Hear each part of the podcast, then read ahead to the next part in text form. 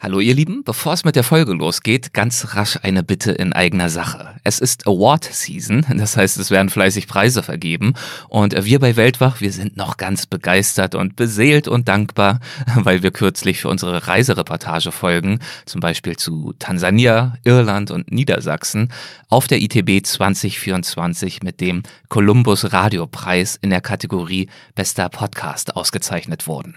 Und jetzt gibt es schon wieder die nächste Chance, einen Preis einzusammeln sammeln und die würden wir natürlich gern nutzen. Aber dazu brauchen wir euch, denn ihr könnt für uns abstimmen und zwar beim Deutschen Podcastpreis in der Kategorie Unterhaltung. Einfach Deutscher Podcastpreis und Unterhaltung googeln und dort für uns abstimmen. Oder auch in unseren Linktree in der Showbeschreibung schauen. Auch dort haben wir den Link für euch hinterlegt. Das geht innerhalb weniger Sekunden und wir wüssten eure Stimme wirklich sehr zu schätzen. Ganz lieben Dank und los geht's mit der Folge. Uns ist Geheimnis, weshalb wir Dinge geschafft haben, die andere vor uns nicht geschafft haben. Das ist einfach bloß Geduld. Wir sind nicht super sportlich, wir sind nicht super Abenteuer oder irgendwie super Survivor, gell? sondern wir nehmen Dinge hin, wie sie kommen, kriegen keine schlechte Laune, wenn wir mal zwei Tage nichts essen oder wenn du im Regen sitzt, dann bist du halt nass, ist halt doof. Gell? Das heißt, ich glaube, Geduld ist unsere große Stärke gewesen auf unseren Touren ich wollte lernen und will immer noch lernen. Gell? Ich bin immer noch auf, auf der Suche und äh, lerne halt von den Menschen und gehe in Gegenden, wo ich halt was mit nach Hause nehmen kann. Grenzgänger und leidenschaftliche Weltenwanderer nehmen uns mit auf ihre Streifzüge und bieten Einblicke in ferne Orte und faszinierende Kulturen. Mit offenen Augen ins Abenteuer das ist der Weltwach-Podcast mit Erik Lorenz.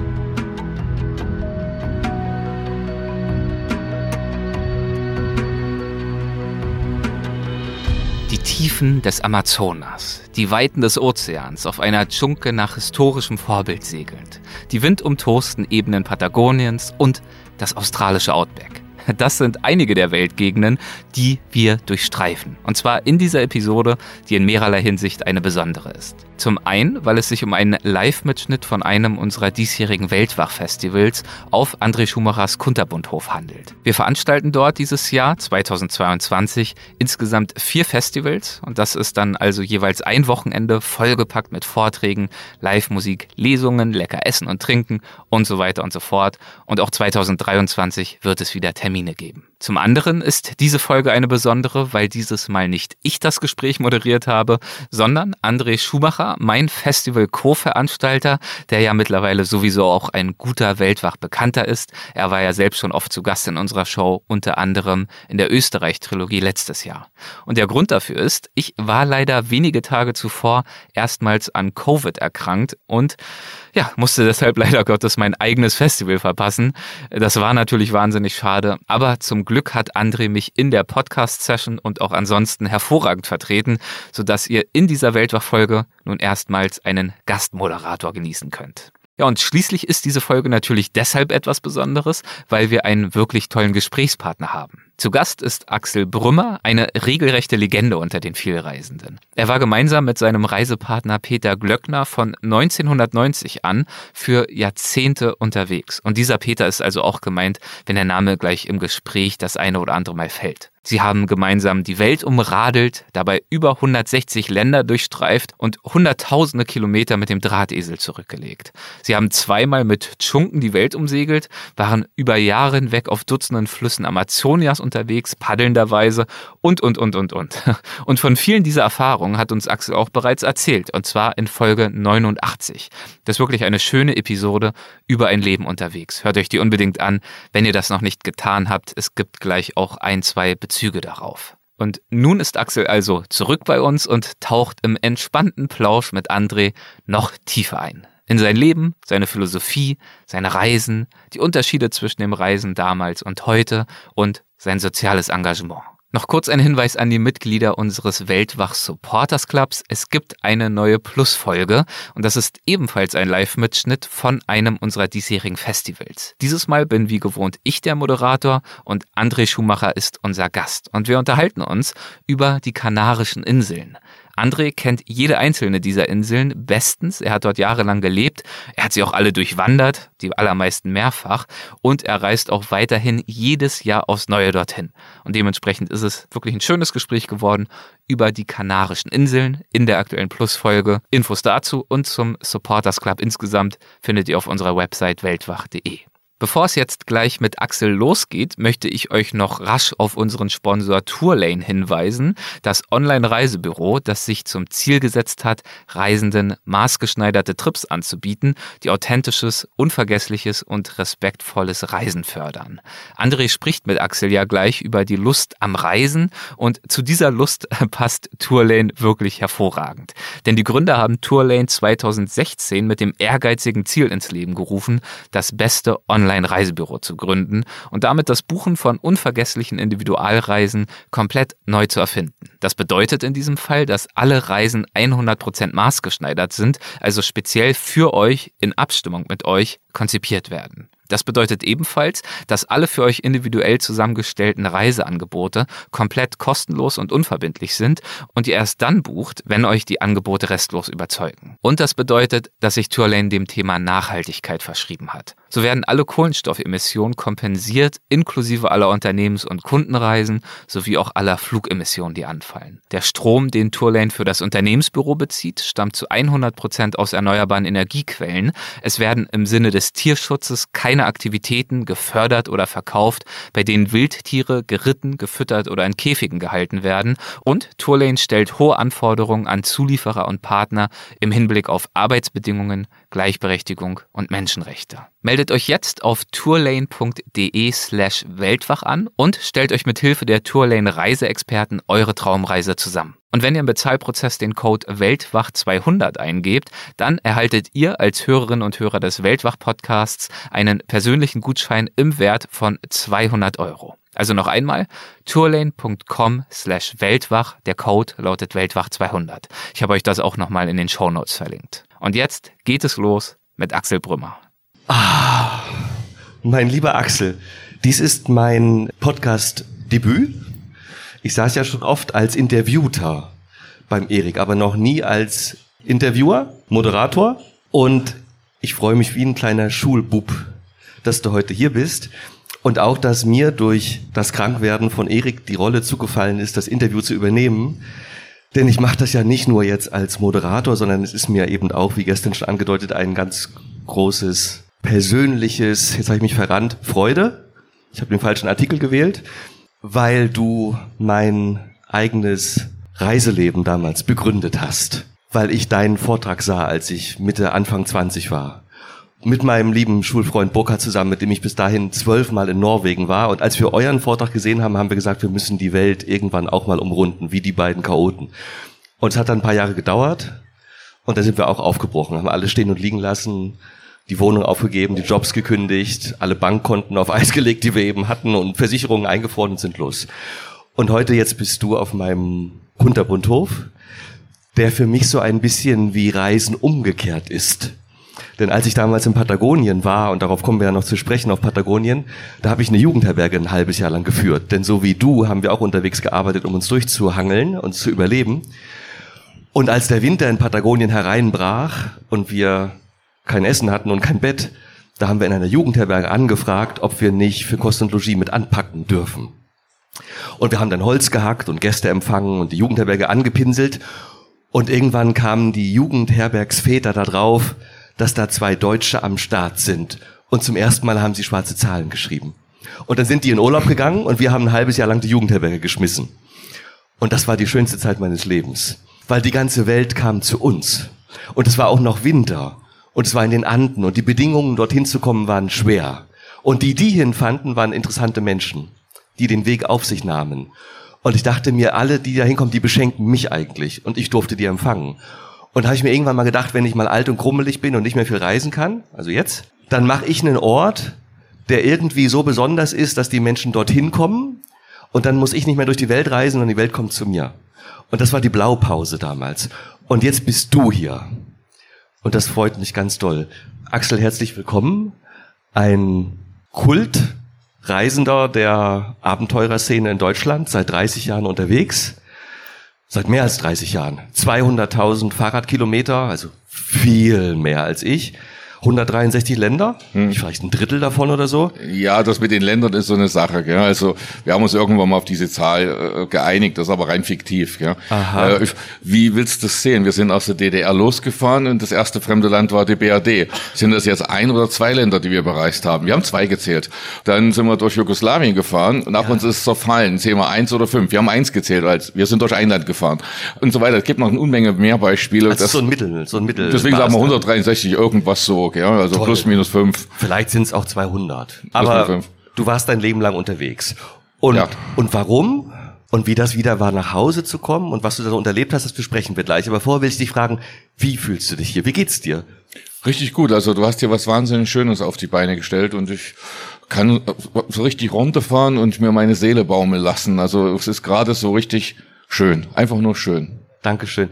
Und auch die Leute sind cool, gell? Also du hast ja. da ein paar dufte Leute. Ja, das, das macht Spaß. Das und ich freue mich, dass du runterfährst, weil wir wissen hm. ja, dass du das nie tust. Und deswegen freue ich mich sehr, dass dir das hier gelingt, dass du ausschlafen kannst. Dass du heute früh kamst du zu mir und sagtest, die Vögel zwitscherten so doll hinten. Das war der Hammer. Das war wie, wie im Amazonas, oder? Oh, fast schöner. Und oh nein! Ja, obwohl ich den Amazonas liebe, dort zu Hause bin, aber die Vögel heute waren besser bei dir. Toll, das sollte ich mir auf die Fahnen schreiben, auf die Webseite. Lieber Axel, wir wollen ein bisschen durch deine durch dein Leben rasen. Und ich habe jetzt die schöne Position, also oftmals auch in deinen Fußstiefeln und manchmal auch in den gleichen Ländern unterwegs gewesen zu sein. Deswegen, äh, warte, ich will mal ein paar spektakuläre Sachen abhaken, die ich, auf die ich gestoßen bin, die, die ich, wollte ich immer persönlich mal fragen. Und die frage ich jetzt erst und dann kommen ein paar ernste Fragen. Das erste ist, habt ihr tatsächlich im amazonischen Dschungel das Wrack des Schiffes von Fitzgeraldo gefunden. Ihr kennt alle den äh, Film, den berühmten von Werner Herzog mit Klaus Kinski, das wo der Fitzgeraldo das, das, das Schiff ist, über den über den Hügel schleppte. Ja? Das ist der Hammerfilm. Also ich habe den Film keine Ahnung gefühlt 100 Mal gesehen. Ja, ist großartig. Äh, Peter auch und wir lieben den Film, wir lieben Amazonien, äh, wir lieben nicht so Kinski, aber trotzdem ist er ein guter Schauspieler und wir haben ganz viele Szenen nachgestellt.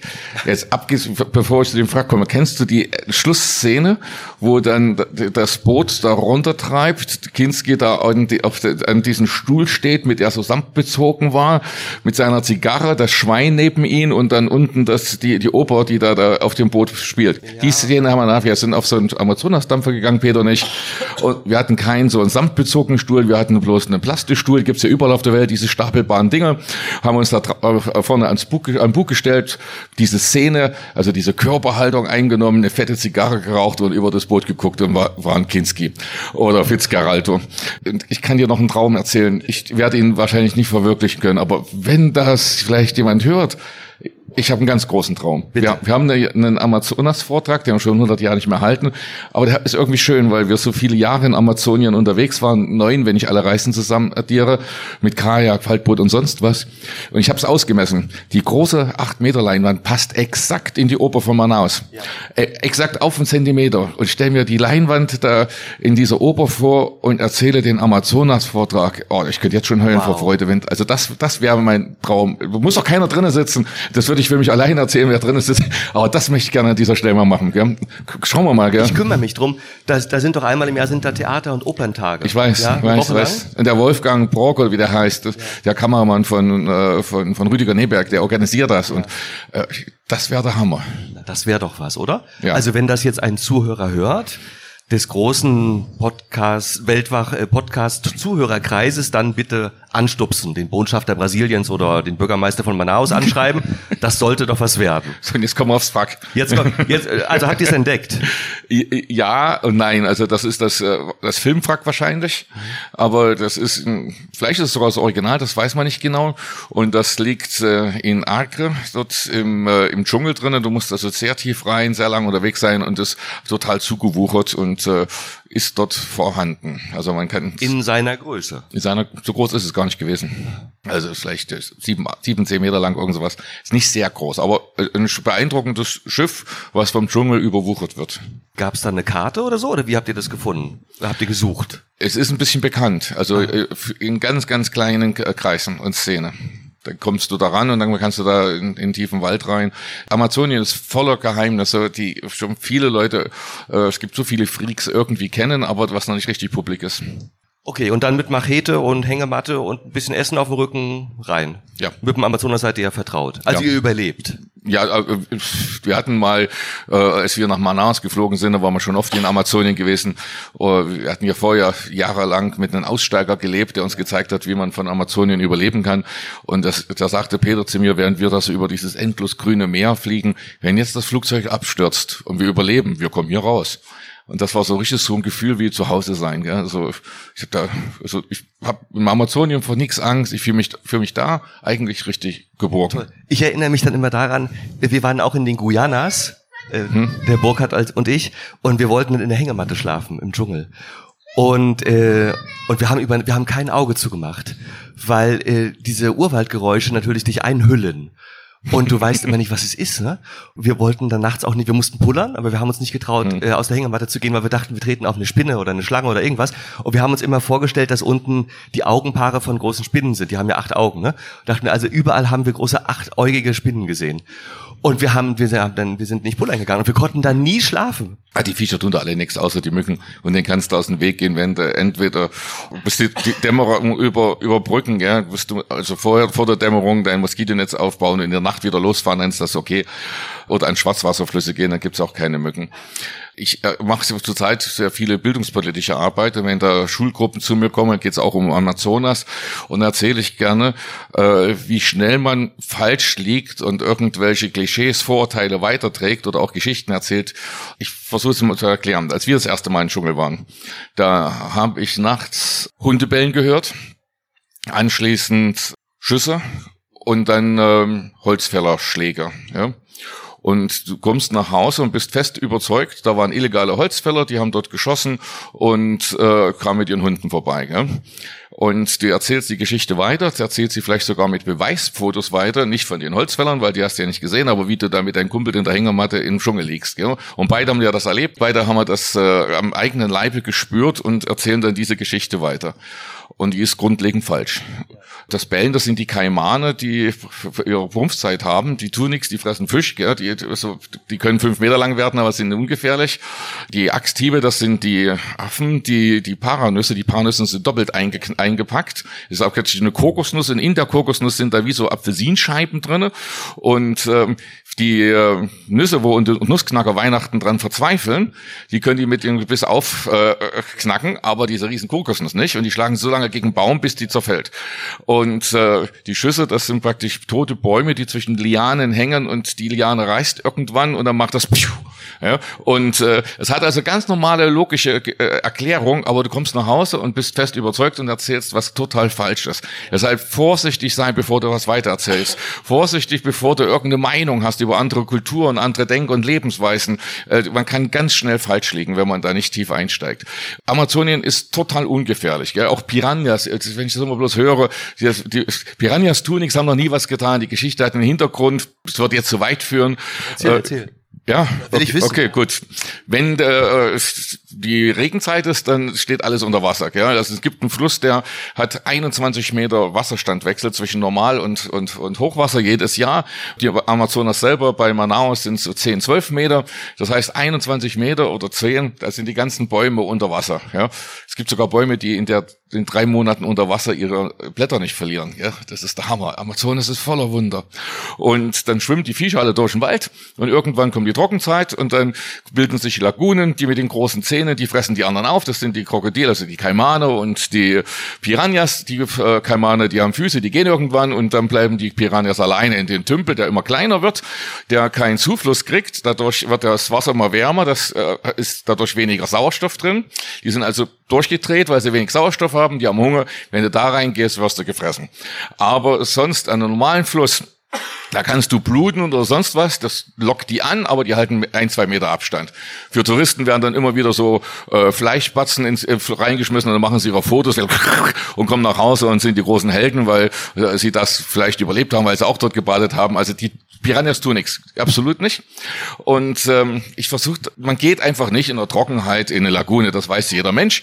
Und dann höre ich oft von Leuten, ja, aber was soll ich denn das wissen? Ich sage, ne, das Ich drehe mal den Spieß um. Stell dir vor, du nimmst jetzt irgendeinen Indigenen aus dem Amazonasbecken und beamst den nach Frankfurt auf die Kreuzung. Und das ist vielleicht ein total äh, von sich überzeugter und ein bisschen arroganter Typ und er läuft einfach los, wird überfahren. Ist es aber einer, der ein bisschen devoter ist, ein bisschen äh, zurückhaltender, da stellt er sich hin und guckt erst mal, wie machen das die Deutschen? Da ist ein rotes Licht, da stehen die, da ist ein grünes, da laufen sie, mache ich es mal genauso und die Chance überfahren zu werden ist eine ganze Ecke geringer. Und genauso ist es für uns, wenn du in Amazonas gehst. Eine andere schöne Sache, über die ich gestolpert bin. Ihr wart in China und habt in einem Karate-Film mitgespielt oder wart Bodyguards für den Protagonisten? Nee, wir, wir haben mitgespielt. Äh, Und zwar Als Kampfmönche? Ich erzähle die Filmgeschichte, es geht schnell, gell? Die Filmgeschichte war so, da ist ein dreijähriger Junge im Kung-Fu-Kloster groß geworden. Dann kam ja, das wird im Film nicht erklärt, weil das geht nicht zu erklären, mit fünf Jahren in die USA, sieht dort böse Kapitalisten und die muss er verdreschen. So, das war der ganze Film. Und die brauchten also böse Kapitalisten, die sich von so einem kleinen Kung-Fu-Jungen verdreschen lassen. Das waren wir.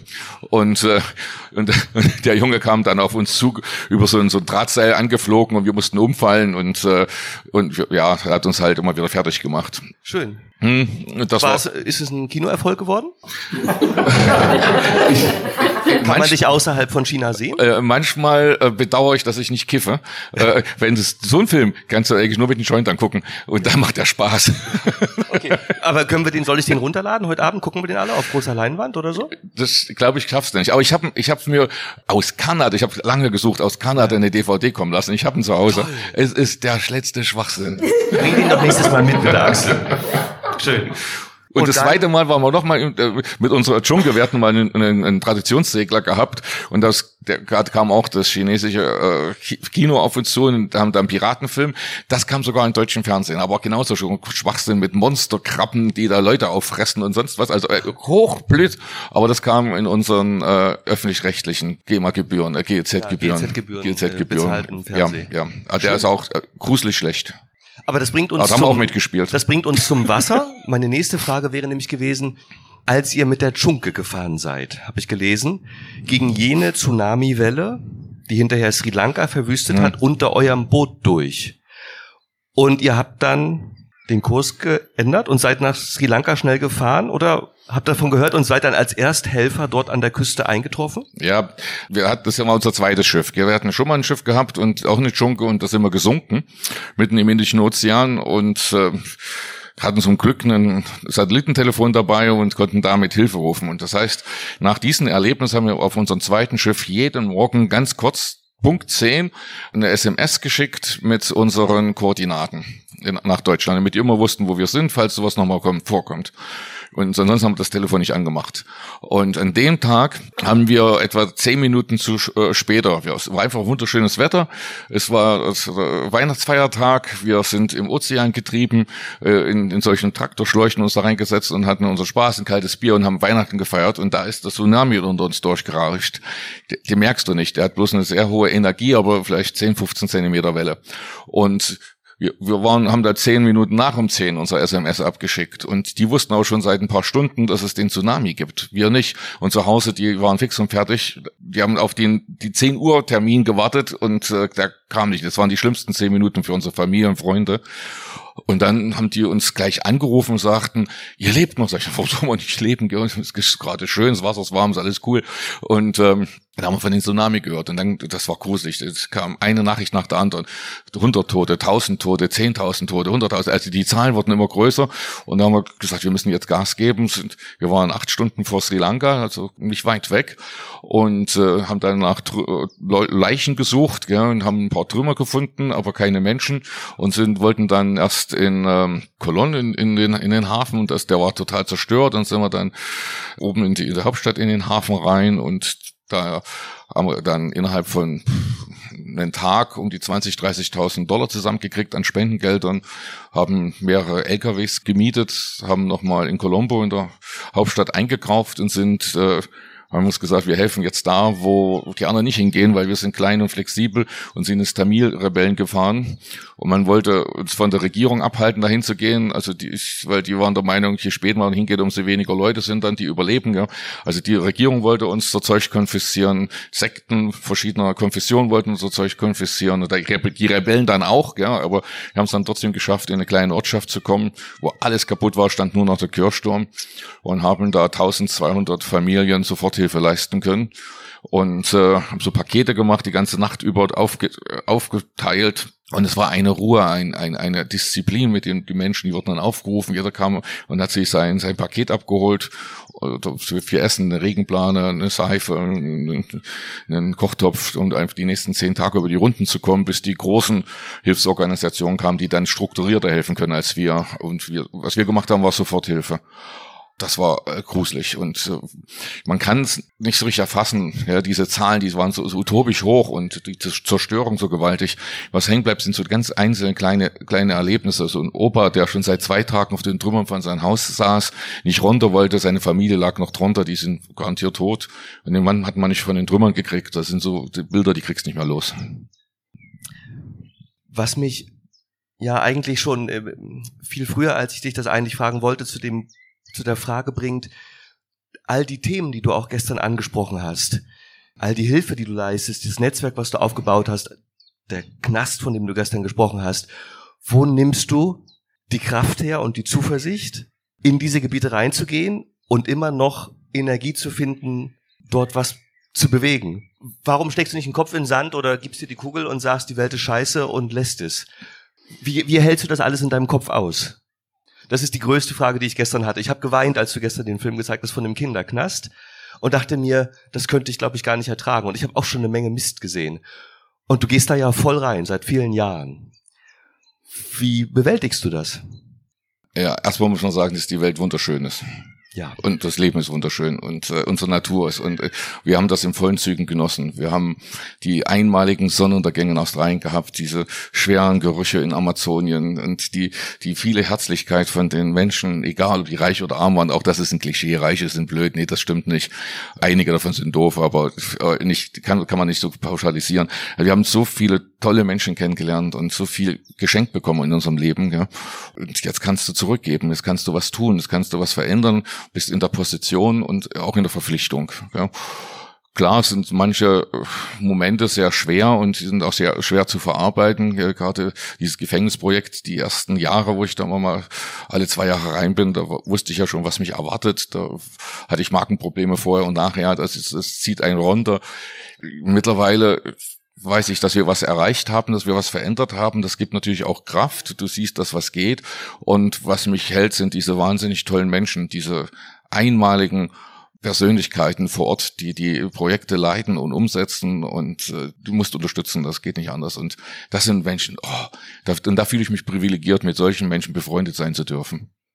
Okay, ich habe ein tolles Zitat gefunden ähm, von Paul Thoreau den du bestimmt auch kennst. Äh, der große amerikanische Schriftsteller hat 1979 das wunderschöne Buch Der alte Patagonien Express geschrieben, mhm. den du bestimmt auch kennst. Und da ist ein Satz, der raussticht, der mich bis heute begleitet. Bestimmt kennst du ihn. Jede Reise, schrieb er, trägt ein Element von Gefahr in sich. Immer kann etwas Schreckliches geschehen. Oder, was viel schlimmer wäre, es kann auch überhaupt nichts passieren. Das ist so großartig, cool. oder? Und da dachte ich mir, darum geht's doch eigentlich beim Reisen, dass Dinge schiefgehen, oder? Dass es scheitert, dass etwas nicht klappt wie erwartet. Und da wollte ich dich fragen, ich möchte erst noch mal ganz Bitte. kurz und dich unterbrechen, ja. dass nichts passiert. Das ist das Schönste sogar. Ach. Ich finde äh, auf Reisen, man braucht auch, wenn man so viel reist wie wir, ich komme schnell in Länder rein, weil ich ja gar nicht richtig rauskomme. Ich war ja fünf Jahre nonstop weg und dann 23 Jahre oder wir, der Peter war immer mit dabei. 23 Jahre nur November und Januar in Deutschland. Also wir waren ja nie richtig weg vom Reisen und trotzdem brauchst du, um in eine Gegend reinzukommen, eine Weile. Ja. Und ich finde den Moment, wenn es langweilig wird, schön. Ja. Und äh, das ist überall das Gleiche. Also äh, am Anfang kommst du in der Landschaft und bist begeistert von den boomenden Grün im Dschungel oder von der endlosen Weite in der Wüste oder die, die wunderschönen Strände auf dem Ozean, gell? Und dann nach, nach, nach so ein paar Wochen, dann fängt es an, dich zu langweilen, im Dschungel immer gegen eine grüne Wand zu schauen, in der Wüste immer bloß Sand und Büsche zu haben, auf dem Meer bloß Wasser und Wellen. Und dann fängst du an, weil die Reise noch nicht vorbei ist, dich irgendwie abzulenken und äh, lernst die Kleinigkeiten äh, sehen, die, die, die vielen kleinen Details, auch weil du dich aus Langeweile ablenkst und dann kommst du an und dann bist du da und dann kommst du in so einen Drangs rein und dann erst begreifst du die Gegend. Und äh, bei jeder Reise war es so, dass wenn diese, diese schöne Langeweile aufkam, wurde dann die Gegend und das alles verstehst äh, wir so tief ankamen, dass wir nicht aufhören wollten. Also unser Reisen war nie ein Marathonlauf, wo man sich auf ein Ziel freut. Es war jede Reise haben wir verlängert, äh, äh, teilweise end, endlos verlängert. Wir, als wir anderthalb Jahre in Amazonas runtergepaddelt sind, sind wir noch mal ein paar Monate im Delta-Gebiet unten zickzack hin und her gefahren, weil wir nicht aufhören wollten. Weil wenn du aufhörst, dann hat sich ein Traum erfüllt und dann ist er tot, gell? und bildet ein Vakuum. Also ich finde gerade diese Langeweile, wenn nichts passiert, ist das gigantischste. Und sich einfach mal hinsetzen, nichts machen und mal gucken, was kommt. Äh, in eine Kneipe setzen, irgendwann kommt einer nach dem zweiten oder dritten Tag und fragt, warum sitzt du hier in der Kneipe, langweilst dich nicht und dann kommst du mit ihm ins Gespräch und dann erzählt er, dass er morgen jagen geht, fragst du, ob du mit kannst. Gell? Also einfach mal ein bisschen, bisschen runterfahren und dann kommst du tiefer rein. So, du wolltest aber eine andere ja, Frage. Nee, aber das ist interessant, weil den Punkt kenne ich auch und wir haben den immer den Point of No Return genannt. Das brauchst du so einen Monat oder zwei, hm? bis die Reise aufhört, Reise zu sein. Genau. Und dann hat man den Anfang irgendwie vergessen und das Ende sieht man noch nicht oder vielleicht gibt es auch gar nicht. Und dann bist du wirklich vor Ort ne? und langweilst dich vielleicht und bist aber im Fluss drinne. Hm. Und das haben wir immer, das ist der wertvolle Moment. Das braucht auch ein bisschen, um hinzukommen. Ne? Mit der Zeit ging es schneller. Ganz am Anfang hat es Monate gedauert, bis man den erreichte, den Punkt. Fand ich. Mittlerweile bin ich auch schon nach einer Woche drin. Aber es war so der Punkt, wo man den Anfang nicht mehr sieht, den Aufbruch. Und das Ende ist noch so weit weg. Und dann ist man wirklich vor Ort. Und dann ist es in der Tat, wie du beschreibst, dann lässt man sich auf das ein, was sich eben vor einem entfaltet, ne? weil man keine Pläne hat. Hm. Ja, sehr schön. Aber eigentlich wollte ich dich fragen, ob dieses das, das, das Gefährliche, das Scheitern, dass etwas schief geht, was ja bei deinen Reisen immer passiert ist. Also, dass ihr das Kajak durch die Wüste tragt und dann ist vielleicht doch noch kein Fluss da. ähm, ob das beabsichtigt war, ob das, ob ihr das auch gesucht habt und wie es dir erging, wenn dann das Gefährliche nicht auftrat. Aber das hast du ja gerade beantwortet. Mittlerweile kannst du auch die Langeweile umarmen. Äh, wir, wir, wir sollten uns irgendwann mal definieren bei so einer Talkshow. Und äh, man, man nennt uns gerne Abenteurer, aber das sind wir nicht. Wir machen einfach Dinge, die uns Spaß machen. Wir gehen in Gegenden, die uns provozieren, wo wir sagen, ey, spinnen die Leute, warum machen die das so? Gehst du hin und über den Alltag der Menschen, wenn du dir Zeit nimmst, verstehst, also alles ganz logisch, was sie machen, ist alles richtig. Und über die Jahre ist das halt immer in extremere Gegenden gegangen. Wir machen es gerne mit alternativen Transportmitteln, deswegen nennen das Leute, andere Leute Abenteuer. Abenteuer gibt's nur im Kopf. Im Moment ist es kein Abenteuer mehr, sondern es ist Alltag, den du versuchst zu bewältigen. Und wenn eine komplizierte Situation kommt, äh, versuchst du dir irgendwie klar damit umzugehen. Weil du das mit den Australien der Wüste paddeln, die größte Herausforderung für uns war, irgendwo musste Wasser sein. Das ist ja gerade diese, diese Naturkatastrophe. Wir werden schon Wasser finden. Aber die, das Problem war, uns konnte keiner vorher sagen, wenn der Regen oder so eine Flutwelle auf einen Salzsee fällt, wie lange dauert das, bis das Salz aufgelöst ist und du es nicht mehr trinken kannst. Und wenn du einmal mit dem Boot auf dem Fluss bist, dann musst du die nächsten 100 Kilometer durchpaddeln. Also du, es gibt keinen zurück und du weißt nicht, ob du was, wie lange das trinken kannst. Ich weiß heute, dass das ewig dauert, bis sich das Salz auflöst und du kannst da wirklich über die, äh, so einen Salzsee paddeln, das kannst du noch trinken. Das, das schmeckt ein bisschen brackig, aber das geht. Aber das war die Sache, die hat uns äh, ein bisschen gekribbelt. Gell? Also das, wie wird's ausgehen? Also das macht dann auch ein bisschen nervös. Aber ansonsten gehen wir schon durchdacht an Sachen ran. Wir machen es einfach weil es wird schon gut gehen, aber versuchen die Dinge, die in unseren äh, Möglichkeiten sind, erstmal von vornherein äh, auszuschließen, ja, damit dann die Überraschungen geringer sind, die kommen können. Und ähm, den Kick haben wir nie gesucht. Das kann ich gleich mal so sagen. Also, aber es war schon immer eine große, ungewisse Komponente. Ja, das heißt aber auch, wenn du jetzt nachts um zwei auf der Autobahn nach dem Vortag nach Hause fährst, gell? Also du weißt auch nicht, was da noch passiert, wenn da uns verschneit ist. Es, es klingt bloß anders bei uns, gell? weil wir in Gegenden sind und ja, das klingt alles dramatisch, aber es ist nicht. Also ihr habt Also schon auch unser- Vorbereitungen unternommen. Ja, so ein bisschen, meistens, meistens unterwegs während der Tour schon, ja, da bist du dann, du kommst ja da langsam an so ein Thema ran und irgendwie geht's immer, es geht immer weiter, ja, das ist nicht so dran. Uns ist Geheimnis, weshalb wir Dinge geschafft haben, die andere vor uns nicht geschafft haben, das ist einfach bloß Geduld. Wir sind nicht super sportlich, wir sind nicht super Abenteuer oder irgendwie su- super Survivor, gell, äh, sondern wir, ne- wir nehmen Dinge hin, wie sie kommen, kriegen keine schlechte Laune, wenn wir mal zwei Tage nichts essen oder wenn du im Regen sitzt, dann bist du halt nass, ist halt doof, gell? Oder wenn es einen Berg hochgeht, hast du zwei Möglichkeiten. Das eine ist einen kleinsten Gang rein und dich hochquälen. Das zweite ist absteigen, schieben. Da bist ein bisschen langsamer, aber du hast endlich mal Zeit, in die Landschaft zu gucken, weil du, wenn du auf der Piste mit dem Fahrrad bist, das weißt du selber, du musst dich so höllisch konzentrieren wegen Steine und Wasserrinnen. Und du guckst nur auf die, die blöde Piste und nie im, im Wald rechts und links. Und das Fahrrad klappert und rüttelt und die Viecher hauen alle ab. Und dann schiebst du hoch und du bist ganz ruhig und, und vielleicht redest du mit deinem Partner oder du träumst vor dich hin, lehnst dich auf den Lenker und hast gute Laune, wenn du oben ankommst. Kommst ein bisschen später an, aber einfach und wenn du jetzt rummotzt, gell, weil der Berg da ist, der wird nicht kleiner, der lässt sich davon nicht beeindrucken. Das heißt, ich glaube, Geduld ist unsere große Stärke gewesen auf unseren Touren.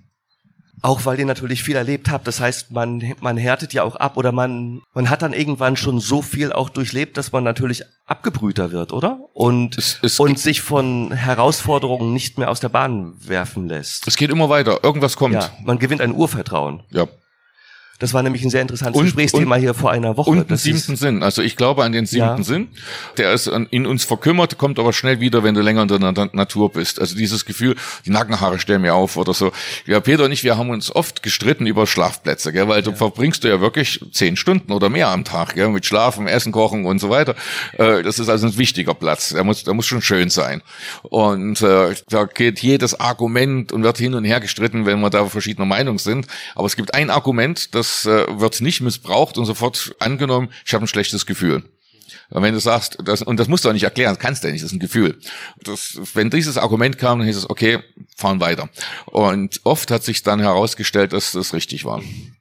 Weil dann dort was passierte? Weil- ein Ast runterfiel. Nee, oder, oder, oder weil die Leute gesagt haben, das ist eine Gegend, wo regelmäßig überfallen wird oder was weiß ich. Also das, äh, Das hat der Gregor Sieböck mir mal erzählt, dass er unter einem Baum lag in Australien und hatte sein Lager schon aufgebaut und als er dann dort lag, hat er ein schlechtes Gefühl gehabt. Hm. Und dann zog er um. Und über Nacht gab es einen Blitzschlag und da fiel an der Stelle, wo sein Zelt stand, ein großer Ast runter und hätte ihn erschlagen.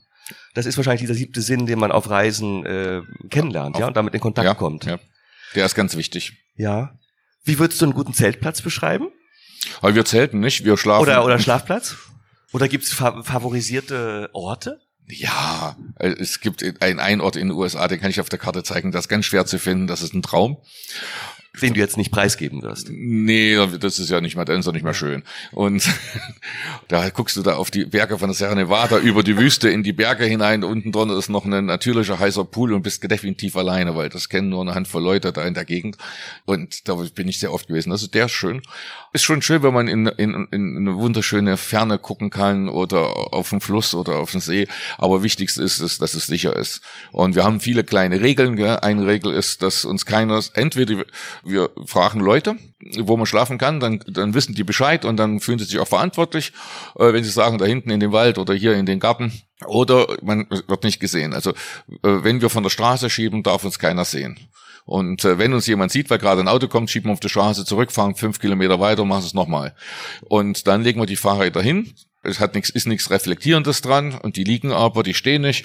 Wir haben kein Zelt, wir liegen dann auch und äh, das siehst du uns nicht. Wir machen auch kein Feuer. Also dass, äh, dass du entweder du fragst oder du wirst nicht gesehen. Also die, die Sicherheitskomponente ist sehr wichtig. Und es sollte schon ruhig sein, wenn, wenn möglich keine Mücken und, ähm, und ansonsten ist es ja bloß eine Nacht, die hört auch wieder auf. Ja, eh. Ja, und dann kommt die nächste Nacht irgendwann woanders. Wir haben ja gerade gesprochen, Axel, über das, ähm, dass einen ni- nichts mehr aus der Ruhe bringen kann, dass man äh, alles mal durchlebt hat, dass man Urvertrauen entwickelt. Stresst dich denn noch irgendwas? Überfordert dich irgendwas? Stehst du manchmal vor Problemen, die du nicht lösen kannst? Oder was ist denn deine Herangehensweise? Oder bist du jetzt wirklich mit allem einmal durch und, und nichts kann dich mehr erschüttern? Ach, ich wäre schon schnell nervös, gell? Also äh, Straßenverkehr, der ist gruselig. Indien, gell? wenn du mal durch Kolkata mit dem Fahrrad gefahren bist, das ist ein, das ist ein Überlebenskampf. Gibt's übrigens einen Trick, gell? Mhm. Drill, Drillerpfeife. Weil ah. äh, jeder hupt, alle hupen, gell? Und auf Hupen wird in Indien nicht mehr reagiert. Und nur die Polizei, die hat eine Drillerpfeife. Und wenn du da so eine Metall-Drillerpfeife hast und doll reinpustest, alle halten angucken, wo die Bullen sind und du fährst einfach durch. Und das ist also, das passt richtig. Die gehen alle zur Seite und du hast deine, deine Ruhe mit deinem Fahrrad. Also das ist, kann man nicht so oft machen, dann kriegen die das mit. Gell? Aber es äh, wäre vielleicht ein Fehler, dass ich das jetzt erzählt habe. Aber ich werde nicht nochmal in Kolkata Fahrrad fahren. Also bist du da umgefahren worden, oder? War das da? Äh, ja, weiter im Süden, in der Nähe von Chennai. Und äh, ansonsten, was mich ganz doll stört, das sind Menschen, die Extremisten sind, egal in welche Richtung. Und wenn äh, Dummheit und Hass zusammenkommt, dann werde ich. Und das, was mich am meisten wütend macht, das ist, dass diese Menschen mich wütend machen. Das heißt, die Weisheit hast du noch nicht, die Ruhe, die buddhistische Ruhe. Nee, in solchen Momenten nicht. Da kriege ich die Krise.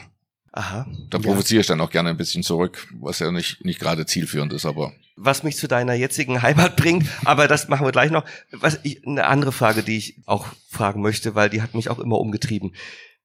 Das wieder nach Hause kommen, nach einer großen Reise, nach meinen zweieinhalb Jahren in Südamerika, das war für mich das schwerste Jahr meines Lebens, weil ich nicht mehr hierher gepasst habe, weil ich nicht mehr wusste, mit wem ich mich unterhalten sollte, weil ich nicht wusste, wo ich leben sollte, wo ich arbeiten sollte. Und meine erste Frage ist eigentlich, wie ging es euch nach den fünf Jahren? Warum habt ihr dann nochmal die Kraft gehabt, immer wieder aufzubrechen mit dem Wissen, dass immer wieder das Nachhausekommen ganz, ganz schwer wird? Und habt ihr sowas wie Heimat gefunden? Erstmal, wir hatten Angst, die fünf Jahre nach den fünf Jahren aufzuhören, weil unsere ja. Heimat gab's nicht mehr. Ja? Ich ja. habe die DDR nicht gemocht, deswegen habe ich mich auch ein bisschen dagegen gewehrt und kam auch in U-Haft von der Stasi. War froh, dass die weg ist, aber trotzdem war es meine Heimat. Gell? Und die war dann plötzlich nicht mehr da, weil wir haben die ganze die Vereinigung nicht mitgemacht, wir haben diese diese ganze Angliederung nicht mitgemacht und äh, du kommst zurück in ein fremdes Land. Gell? Das sprechen sie Deutsch, das machen sie in Liechtenstein auch. Und ähm, das war schwierig im Vorfeld. Im Nachfeld ging es mir nicht so wie dir, weil wir sind ja nicht zurückgekommen. Wir haben weitergemacht. Wir sind ja, haben ja nie aufgehört. Das heißt also keine Reise. Wir sind bloß kurz mal schnell hier gewesen, haben Freunde besucht, haben Vorträge gehalten und sind wieder weiter. Wir waren immer auf Reise. Ja, wir waren immer unterwegs. Wir waren Nomaden. Seid in das Loch gar nicht gefallen? Wir sind nicht so da reingefallen, weil das gab's ja nicht, weil wir waren ja wieder weg. Also wir sind ja wirklich die 30 Jahre unterwegs gewesen. Ja, auch wenn wir hier in Deutschland waren, waren wir auf Tournee und äh, dieses Loch gab's nicht. Und wir hatten sind dann irgendwann in uns selber angekommen. Also ich fühle mich heute schon sehr angekommen, aber nicht geografisch, aber in meinem Lebensstil und meiner Lebensart.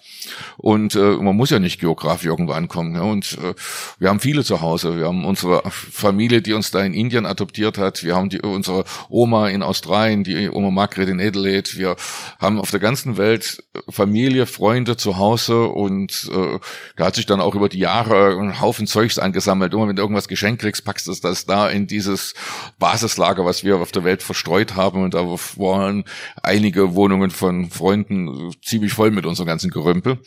Und ähm, sie sind erst vor ein paar Jahren, als die Kinder in die Schule mussten, haben uns für Deutschland entschieden, nach Deutschland gekommen, haben das alten Bauernhof und da kam dann das ganze Zeug aus der Welt zusammen, weil wir haben schon bei der Weltumratung danach auch immer wieder in Entwicklungshilfeprojekten mitgearbeitet, haben auch manchmal Kleinprojekte überprüft und so und kannten halt unwahrscheinlich viele äh, Entwicklungshelfer oder Diplomaten und jeder kennt jeden, der irgendwann mal irgendwann mit einem äh, äh, Container nach Hause will und dann ist das Zeug innerhalb von halben, halben Jahr alles zu uns in die Scheune gekommen.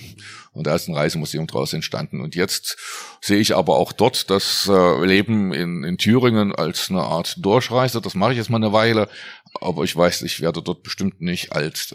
Äh, es ist du schön, lebst da jetzt natürlich als kunterbunter Vogel mitten im AfD-Land. Ja, sind ist, nicht, da, ist das nicht, gut für dich? Wie finden die das? Es sind nicht alle AfD, gell? und äh, nicht alle von der AfD sind schlecht. Äh, mit, mit einigen kannst du ja auch reden und äh, den Hardcore-Anhängern von Höcke nicht, gell? aber muss man ja nicht.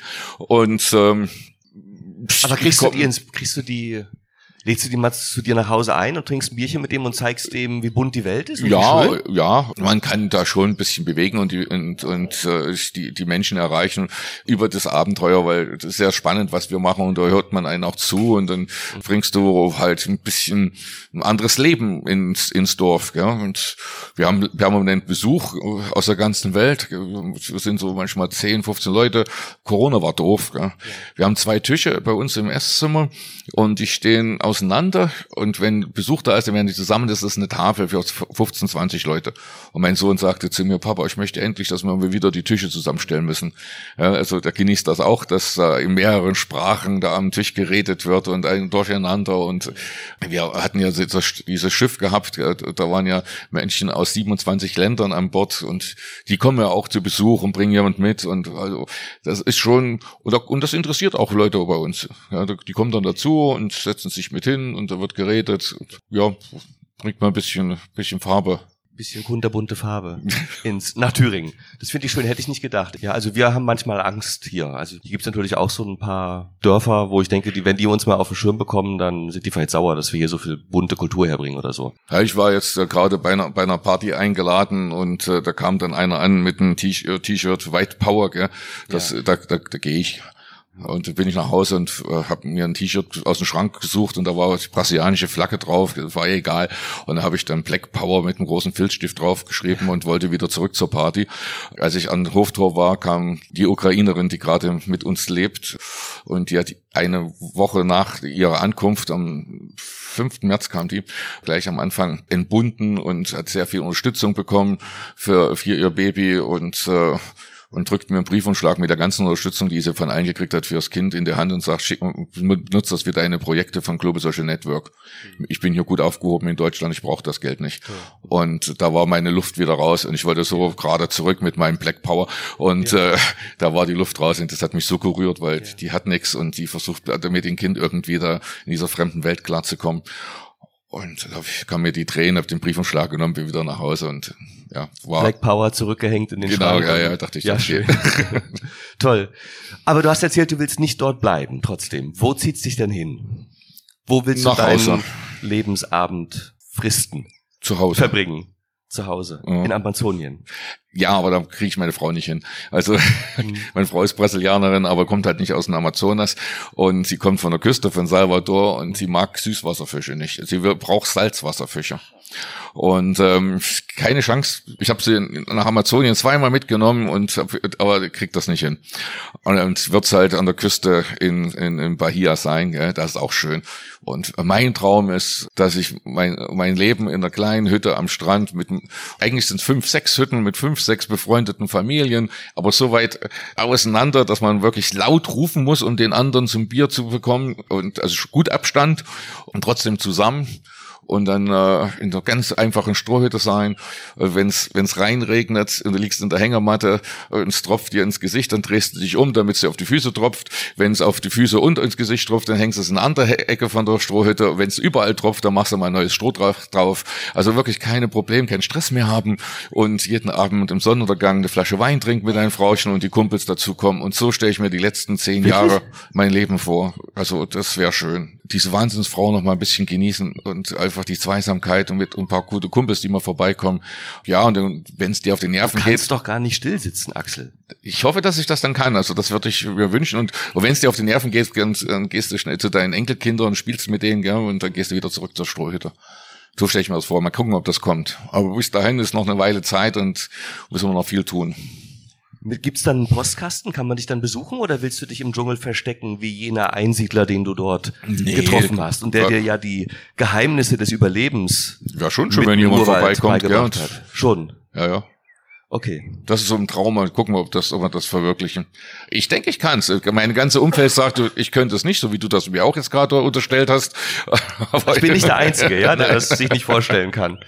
Schön.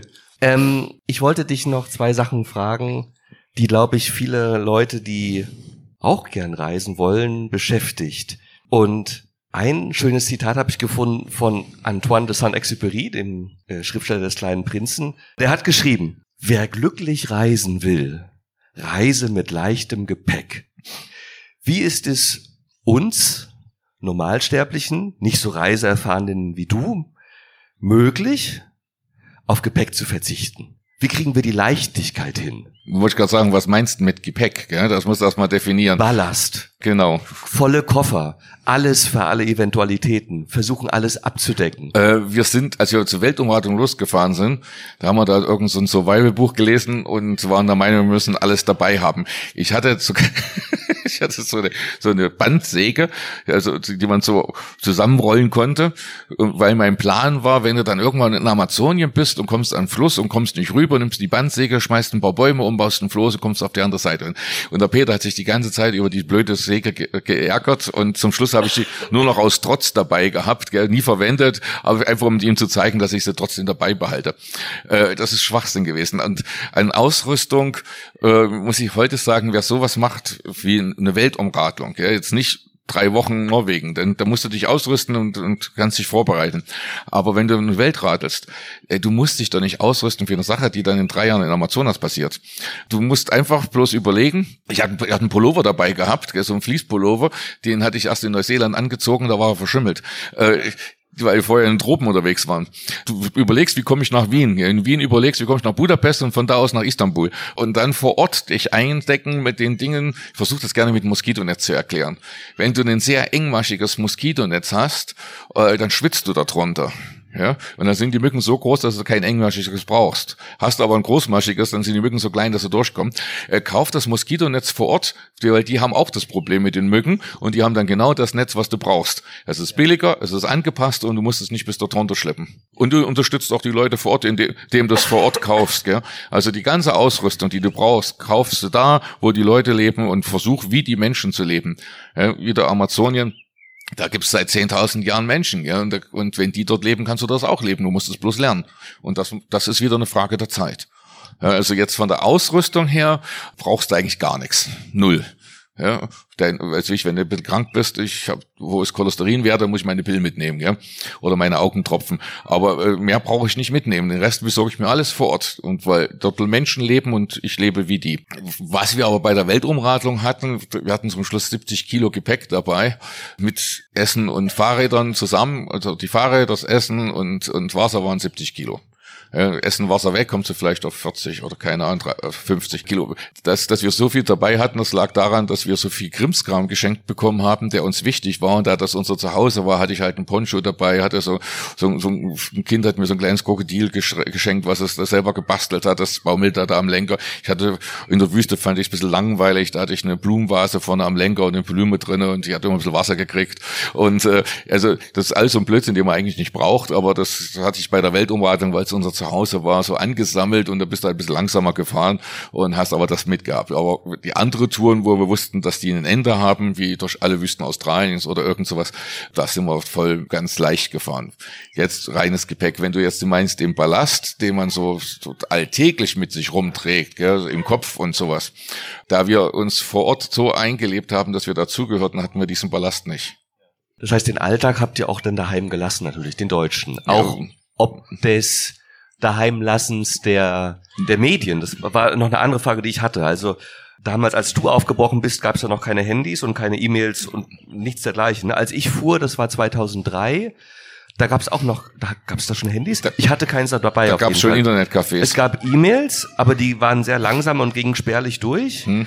Und ich weiß noch, dass wir einmal alle zwei, drei Monate mit dem Münztelefon zu Hause durchgegeben haben, dass wir noch leben. Das war aber auch alles. Wenn uns irgendwas zugestoßen wäre, niemand hätte uns je gefunden. Das heißt, als ihr gefahren seid, gab es überhaupt nichts. Postlagernd. Wir ja. sind aufs Hauptpostamt gegangen und haben dort postlagernd unsere Briefe alle halbe, dreiviertel Jahr abgeholt. Das heißt, eine spannende Frage, die, glaube ich, auch heutzutage viele beschäftigt, weil das haben wir gestern ja schon alle diskutiert. Wie kann man heute noch auf Reisen gehen, ohne sich ständig belagert zu fühlen von der selbst auferlegten Kommunikation mit den sozialen Medien?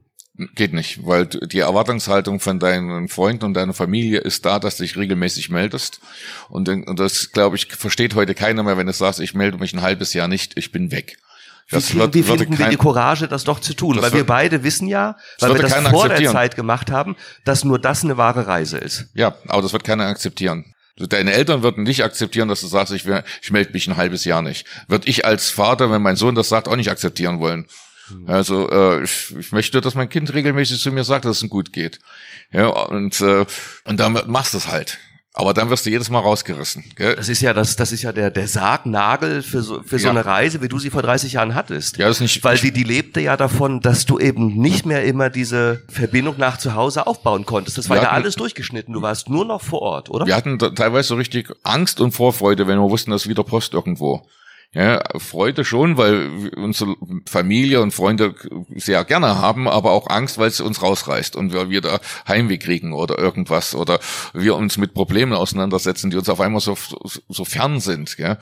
Das ist schon komisch gewesen und, und dadurch richtig schön, dass wir weg waren. Aber das kannst du heute nicht mehr machen. Das wird auch keiner verstehen und akzeptieren. Ich dachte, du hättest vielleicht eine Antwort. Nein. Sowas wie äh, Handy einmauern oder so. Äh, doch, und, ich habe eine. Also, ich habe noch, deswegen bin ich vielleicht auch so gerne in Amazonien. Da bitte. geht's noch nicht. Und wenn Keine. ich wenn ich sage, ich fahre jetzt mal für ein halbes Jahr durch Amazonien oder sagte, das mache ich ja nicht mehr, dann hat jeder akzeptiert, da gibt's keine Antenne, dass ich weg bin. Ja. Da gab es auch keinen Druck. Also irgendwie. wir müssen dorthin, wo es noch keine Netzabdeckung gibt. Ja, aber der, äh, wer, wer ist das jetzt? Irgendeiner von diesen superreichen Typen da, der will jetzt das äh, ganze Amazonas mit Satelliten bestrahlen. Also dass man dort 5G hat in jeder Ecke. Super, dann hm. ist das auch weg. Da ist das auch weg. Ja. Die Antarktis vielleicht. Ja, es ist ganz schön kalt. Hm. Muss man wieder viel Gepäck mitnehmen. Wir wollen ja leicht reisen. Letzte Frage. Hm, ist ein bisschen ähnlich. Ich erinnere die Zeit damals, du hast es auch beschrieben, der wohnte eine große Naivität inne, weil es nicht viele Möglichkeiten gab, darüber im Vorfeld zu lesen, wo man hinfährt. Das heißt, es, man konnte keine Erwartungshaltung aufbauen. Man war zwangsläufig dazu verdammt, loszufahren und zu gucken, was passiert. Heute gucke ich bei TripAdvisor und bei Booking und auf äh, und ja, Reiseführer, also alles und informiere mich auch wo ich essen gehe, ja, in welchem schönen Restaurant, wie die Landstriche aussehen, gucke mir Fotos an und habe diese Naivität nicht mehr. Und die würde ich mir so gerne auch wieder wünschen, aber ich kriege es auch nicht hin, mich zu entziehen an dieser Flut an Möglichkeiten, mich vorzubilden. Wie kriegt man die Bildung wieder weg, Axel? Wie kann man sich wir hatten, so, wir hatten sogar das große Glück, dass wir aus dem Osten kamen und dadurch äh, wenig über die Welt wussten und äh, dadurch auch die ganzen Klischees nicht wussten und man versucht ja, wenn man so ein Klischee hat, wir haben vorhin über die Piranhas gesprochen, wenn jetzt der Reiseführer bei deinen Amazonas 14 Tage Urlaubtrip keine Piranhas dir präsentiert, bist du sauer. Gell? Wir wussten, und deswegen haben sich ja die Reisebranche schon drauf eingestellt, diese Klischees zu bedienen, die oft nicht stimmen. Ja? Und dadurch verfestigen sie sich noch viel mehr. Und das war das große Glück, dass wir die nicht hatten. Und deswegen äh, hatten wir die Welt so erlebt, wie sie wirklich ist. Gell? Also wir waren ein unbeschriebenes Blatt, hatten nichts eine Ahnung, das war schon schön. Das kriegst du heute ja nicht mehr hin. Heute hast, weißt du halt genau, was es wo gibt, auch wenn es teilweise Klischees sind und falsch.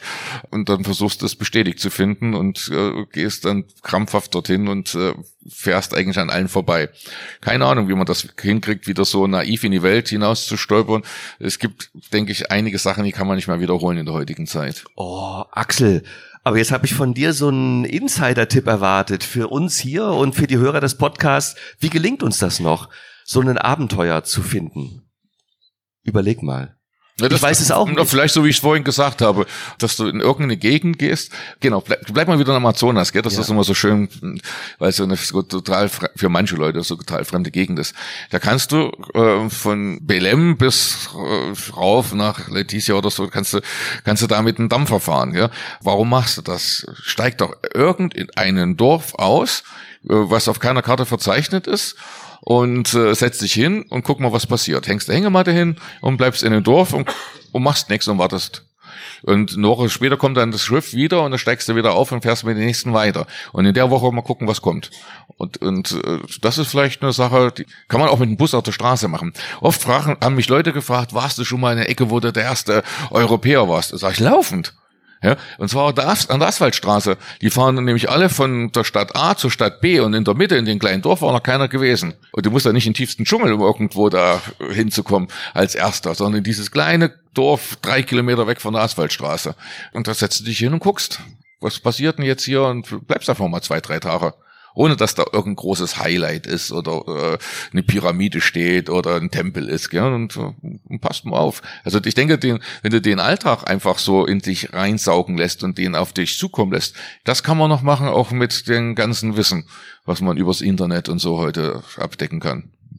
Ich habe immer den, den Traum gehabt, um die Vorplanung quasi aus der Hand zu geben oder mich dazu zu zwingen, sie aus der Hand zu geben. Ich wollte mal trampen und in das Auto einsteigen, ohne zu wissen, wo die hm. hinfahren. Und einfach mitfahren, bis sie halten. Und dann stelle ich mich wieder hin und fahre wieder mit, mit dem nächsten, der hält. Und dann mal gucken, wo das hingeht. Ob ich da lande in Torgau oder in äh, Istanbul. Und so mal um die Welt reisen. Ja, Vielleicht bin ich auch in der Woche wieder in Berlin oder so. Und das wäre, glaube ich, interessant, weil und völlig aus der Hand zu geben, das eigene Zepter der Planung. Oder was äh, ich hab, wir haben mal einen Schweizer getroffen, den fand ich auch cool. Der ist äh, zwei Jahre in Südamerika unterwegs gewesen und er hatte die Idee, der war Biologe und hat da irgendwelche Genehmigungen auch bekommen, in unbekannte Nationalparks zu gehen. Und dann ganz in der äußersten Ecke, wo die anderen nicht hinkommen, hat er sein Zelt aufgestellt und ist jeden Tag die gleichen ein, 200 Meter vom Zelt zum Fluss oder vom Zelt zum, zum, zum, zum, zum Berg oder was immer die gleiche Strecke gelaufen für ein, zwei Monate und hat aufgeschrieben, was sich verändert. Auf den paar hundert Metern. Und dann nach ein, zwei Monaten hat er, hat er das gefunden, was er äh, finden wollte und ist dann zum nächsten Nationalpark, hat sich wieder in die Ecke gesetzt und hat wieder angefangen, nur die Kleinigkeiten, immer die gleiche Strecke laufen. Das fand ich eine coole Sache. Ich glaube, ja. der hat richtig viel entdeckt, für in sich, sich selber entdeckt, denke ich, und auch diese paar hundert Meter in diesem Park. Es gab ja mal einen französischen Philosophen, der hat sein Wohnzimmer bereist. Kennst du das? Nee.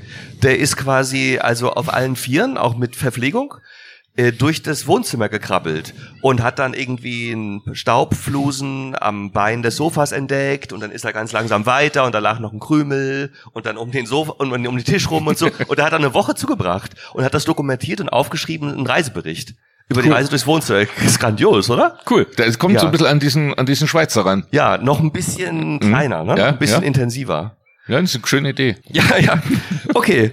Wollen wir das vielleicht als Schlusswort nehmen, die Reise durchs Wohnzimmer und vielleicht nochmal die Runde öffnen, weil wir haben ja so viele tolle, neugierige Gäste hier. Und wollt ihr was fragen? Wollt ihr den Axel löchern mit irgendwas? Wer möchte was wissen? Bitte, da hängt das Mikro direkt über euch. Ihr könnt einfach hochsprechen. Wer will was fragen? Axel, wie kann man deinen Verein unterstützen? Also vielleicht einzelne Projekte oder nur den gesamten Verein? Ähm, also wie ist das möglich? Es gibt ja mehrere Möglichkeiten. Wir haben eine Webseite, die muss immer wieder überarbeitet werden, weil es bei uns alles äh, im Wachsen ist ja, und sich auch in Veränderungen ist, kann man spenden ja, und äh, über Global Social Network. Man kann gezielt spenden, man sucht sich eins von diesen ganzen Projekten raus, sagt, okay, ich möchte für dieses Projekt spenden, dann sagt man den Betreff dazu. Man kann allgemein für den Verein spenden oder äh, mitarbeiten. Ja. Wir haben zwei Bundesfreiwilligendienstplätze im Verein, die können belegt werden. Ja, da würde man bei uns auch wohnen äh, in unserem Büro und mitarbeiten. Also da gibt es viele Möglichkeiten. Ich hätte noch eine Frage und zwar es gibt ja, glaube ich, bei vielen Menschen den Wunsch einfach mal auszubrechen. Und dann kommen so Sachen wie, naja, das ist irgendwie meine Karriere unterbrochen, ganz schlimm, oder ich habe Versicherung oder muss irgendwas anderes machen. Welchen Tipp würdest du dir geben, dass sie mal so diesen, diesen Kick kriegen? Äh, Ausreden, solche Sachen nicht zu machen, gibt's Tausende. Gell? Also mir auch gefallen ist und ich habe meine ganzen Kletter, Kletterfreunde angehauen und gesagt, so jetzt, wir hatten in der Bofe da in der sechsten Schweiz geträumt und jetzt können wir und dann kam alles mögliche. Der eine musste noch die Kredit von seiner Schankwart abbezahlen, dann wollte er mit. Äh, wenn du was machen willst, mach's, mach's jetzt. Ja? Und äh, alle Sachen, ja, erst warten, bis, bis das ist oder bis das ist und bis ich das abbezahlt habe oder jenes gemacht habe, das ist Quatsch. Wenn du sowas tun willst und Leute, die dann aufgebrochen sind, mit einem Wohnmobil, mit einem Segelschiff oder mit einem Fahrrad oder mit einem Rucksack, die sagen alle, auch hätte ich es noch ein, zwei Jahre früher gemacht, als ich schon die Idee hatte. Also jeder sagt dir das, weil die feststellen, dass es möglich ist, dass man sich nicht so eine Platte machen muss. Und ähm, wenn du es machen willst, denke ich nach, tu es einfach, wenn du es willst. Wir haben auch eine ganz, ganz äh, simple Lebensphilosophie entwickelt äh, die, über die Jahre. Äh, und zwar für, das geht nur für uns Mitteleuropäer, die wir das Privileg haben, äh, mach in deinem Leben, was du willst. Ja? Wenn du ein Ferrari haben willst, dann mach's halt. Gell? Und das kann jeder von uns schaffen. Äh, kriegst du nicht geschenkt, musst du sieben Tage Woche, die Woche arbeiten, musst du vielleicht in einem Bauwagen leben und keine Miete zahlen und keinen Urlaub machen oder irgendwann in 20 Jahren hast du das Ding. Äh, Wenn es dir wichtig ist, mach's halt. Gell? Äh, oder so ein Leben führen, wie wir mach's. Aber mit zwei Bedingungen. Mach's nicht auf Kosten anderer, auch nicht auf moralischer Kosten. Und die zweite Bedingung, die ist noch viel komplizierter, sei zufrieden mit dem, was du machst. Ja? Und wenn du das beides hinkriegst, dann machst du alles richtig im Leben. Also unsere Lebensweise ist nicht jetzt die Nonplusultra, die man alle äh, nacheifern sollte oder ist auch manchmal auch anstrengend, ist manchmal auch langweilig oder sind auch Entbehrungen. Damit meine ich jetzt nicht, dass dir der Hintern wehtut beim Fahrradfahren oder mal ein, zwei Tage nichts zu essen hast, sondern auch äh, Entbehrung an sozialen Kontakten und sowas. Gell? Aber wenn du das in Kauf nimmst, dann, dann mach's halt. Gell? Und wenn du es willst, tu es einfach. Oder du willst davon träumen, das ist auch gut. Ja, also es gibt auch Träume, die sind wunderschön und sind wichtig und man muss nicht jeden Traum verwirklichen. Ja, es ist schön, Träume zu haben.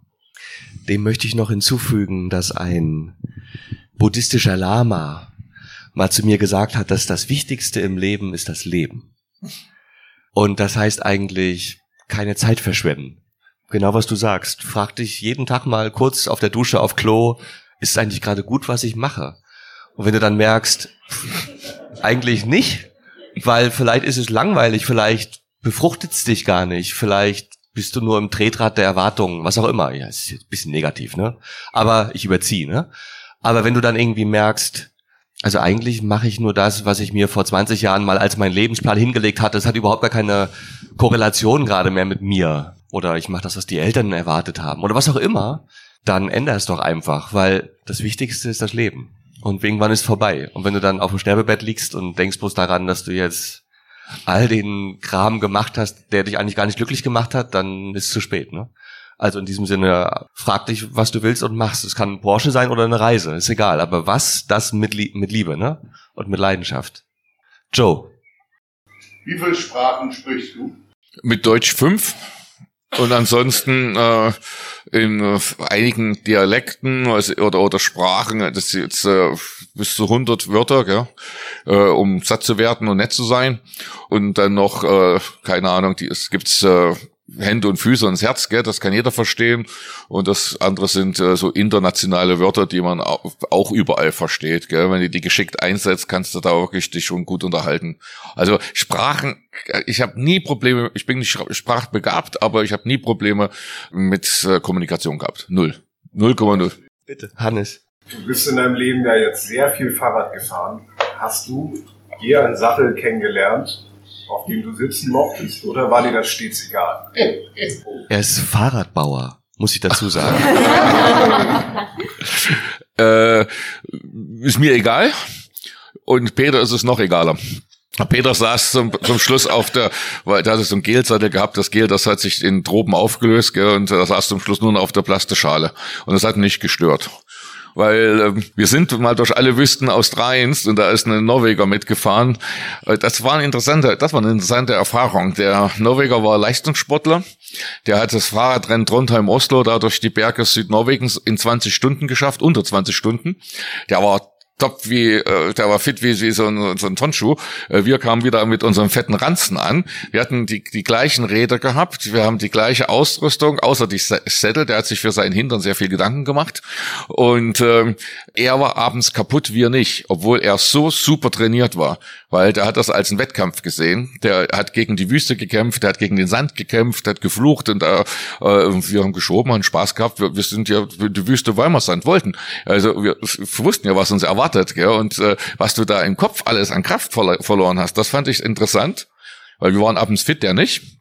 Und ähm, er hatte sich eben, weil er Angst um seinen Hintern hatte, da alles, was nur geht. Brooks-Sattel und Hirschleder und Hose und Talg und das nicht. Den sein Hintern hat zwei Tage später wehgetan. Also das, äh, das gehört beim Fahrradfahren dazu. Gell? Also du, du kommst, wenn du so eine lange Strecke fährst, nicht drumherum, dass du irgendwann der Hintern wund ist. Und das ist, ist halt ein Fakt. Und dann kannst du noch so gutes Sättel haben. Das ist, glaube ich, nur interessant, wenn du so äh, alle zwei Tage mal äh, Feierabend 100 Kilometer fährst. Gell? Das, aber wenn du jeden Tag über Jahre, das ist wurscht. Äh, wenn du dich entscheiden müsstest, würdest du eher alleine losreisen oder mit Freunden oder Familie? Weil ich immer das Gefühl, dass man, wenn man alleine unterwegs ist, die Menschen auch nochmal anders kennenlernt in den Ländern. Ich würde äh, erstmal alleine der, was Peter und ich gefunden haben, das ist äh, eine ganz große Seltenheit. Und äh, wenn ich da in unserer Szene so rumgucke, gibt's nur sehr wenige, die äh, sich so gefunden haben, dass es funktioniert. Auch bei uns hat es ein Jahr gedauert, bis wir uns so angenähert haben, dass äh, wir ein richtig gutes Team geworden sind und ähm, uns auch den Freiraum geben, mal auseinanderzugehen. Wenn wir im Amazonas war das so richtig äh, offensichtlich. Wenn der Peter, der paddelt immer vor mir, wenn der schneller paddelt, dann will er alleine sein. Und dann ist er davongezogen. Und wenn er wollte, dass ähm, ich dann meine Hängematte in seine Nähe hänge, dann hat er das Boot unten am Ufer so hingelegt, dass ich sehe. Wenn er seine Ruhe haben wollte, was mir auch recht war, weil der schnarcht, dann hat er es hochgezogen, das Boot, dass ich nicht sehe. Und dann bin ich irgendwo anders hingepaddelt und habe da meine Hängematte aufgespannt.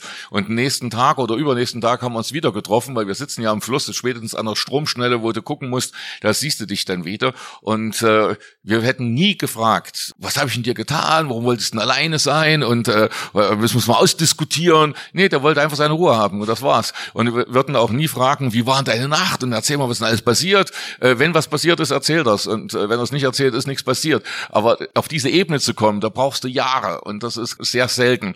Und deswegen würde ich erstmal alleine losfahren. Man ist da eben auch offener, toleranter, geht anders auf Menschen zu. Und wenn dann unterwegs, gibt ja Tausende, die unterwegs sind, derjenige kommt, der passt, dann mit ihm weiterfahren. Ja, wir hatten uns auch am Anfang richtig böse gestritten und wir hatten am Anfang, wie man das so macht, gell, eine Rolle Klopapier für uns zwei oder eine Fahrradpumpe für uns zwei und so weiter. Und dann haben wir uns auseinander dividieren müssen. Dann hatten wir dann zwei Klopapierrollen, zwei Fahrradpumpen und äh, dann durch einen Zufall wieder getroffen und das war gut so. Wir hatten die Chance, jederzeit auseinandergehen zu können. Und diese Chance, dass, äh, dass du jetzt nicht zusammen sein musst, gibt dir die Kraft, zusammen zu bleiben. Das war eine gute Sache. Also, dass jeder autark ist und jeder gehen kann, wohin er will. Und dann kann man auch einfacher zusammenbleiben. Aber fahr erst mal alleine los und dann findest du jemanden. Das habe ich in Patagonien auch so erlebt. Von all den Menschen, die wir da in zwei Jahren getroffen haben, die als Paare gestartet sind, also zwei Freunde oder auch Paare, hat keiner es überstanden. Die haben sich alle getrennt, nach einer Woche, nach einem Monat, nach drei. Das ist ganz schwer, zusammen auf Reisen zu gehen und durch so Härten durchzugehen. Ne? Das ist wirklich selten, dass man es im Leben findet. Und wahrscheinlich ist es besser, wirklich, du nimmst Leute, die du unterwegs triffst, weil die haben sich auch die Hörner schon abgestoßen. Und dann kann man gucken, ganz entspannt, ob es klickt oder nicht. Ähm, zum einen erstmal ganz kurz an dich, eine Lanze für Thüringen möchte ich sprechen. Wir sind nicht alle nur äh, blau und AfDler, sondern äh, es gibt auch ganz, ganz, ganz tolle Menschen in Thüringen. Ich weiß. Äh, die äh, weltoffen sind und die auch durchaus gesprächsbereit sind. Und dann vielleicht nochmal zur Begriffsbestimmung Abenteurer, weil die Menschen, die ich als Abenteurer bezeichne oder die aus meiner Sicht viele Abenteuer erlebt haben, sind irgendwie immer Menschen, die von sich selber sagen, sie sind gar keine Abenteurer. Sie sind irgendwie ganz normale Menschen, die halt den Schritt gewagt haben, die rausgegangen sind, die ähm, ja die erste Hemmschwelle vielleicht überwunden haben, irgendwas nicht zu machen, weil es könnte ja immer irgendwas passieren. Ähm, aber was ist denn dann eigentlich ein Abenteurer? Wer sind denn dann die Abenteurer? Ähm, oder geht es darum, den, den, diese Stigmatisierung des Abenteurerbegriffs abzulehnen? Also warum ist jemand, der Abenteuer erlebt hat, kein Abenteurer? Oder wer sind dann die Abenteurer? Es gibt schon einige in meinen Augen. Das sind die, die das des Abenteuerwillens machen, die praktisch äh, in eine fremde Gegend gehen und dann eine, eine Geschichte verkaufen, vermarkten, die ihre Grenzen ausloten, die äh, den Kick brauchen. Das meine ich jetzt nicht kritisch oder so. Gell? Also das ist ja schön, wenn du den Kick brauchst und suchst und findest ihn. Also das würde ich schon als Abenteuer sehen. Gell? Ansonsten ist ein Abenteuer eher das, was im Kopf stattfindet, was in der Vorbereitung stattfindet, wovon man träumt, aber nicht in der Situation, wenn man drinsteckt. Dann ist es Alltag. Deswegen denke ich, dass viele sagen, wir sind keine Abenteurer, weil du kannst es nicht als Abenteuer sehen, anderthalb Jahre lang äh, auf dem Amazonas zu sitzen. Ja, das, ist, äh, das ist Alltag, das ist eine Lebensweise. Und ähm, ich denke, die Abenteurer sind die, die das bewusst die, die, die Grenzen suchen. Würde ich jetzt so in den Raum stellen. Da kann man ja länger drüber diskutieren. Aber das Abenteuer ist kein negativer Begriff. Aber wenn man so reist, ich wollte lernen und will immer noch lernen. Gell? Ich bin, bin immer noch auf der, auf der Suche und äh, lerne halt von den Menschen und gehe in Gegenden, äh, wo ich halt eben, eben was mit nach Hause nehmen kann. Und das kann man nicht Abenteuer nennen. Ja, und was du gesagt hast, freilich, in, äh, das hatte ich ja auch gestern im Vortrag, es ist, ähm, 99,9 Prozent der Menschheit sind wahnsinnig dufte Typen das sind sie auch in Thüringen. Ja. Und auch da sind 99,9 Prozent dufte Typen. Und äh, es gibt wenige, die äh, Idioten sind oder, oder Extremisten sind. Und Extremisten, das ist egal, ob links oder rechts oder äh, extremistisch, in welche Richtung auch immer. Ja. Extremismus ist dumm. Ja. Alles, was zu viel ist, ist nicht gut.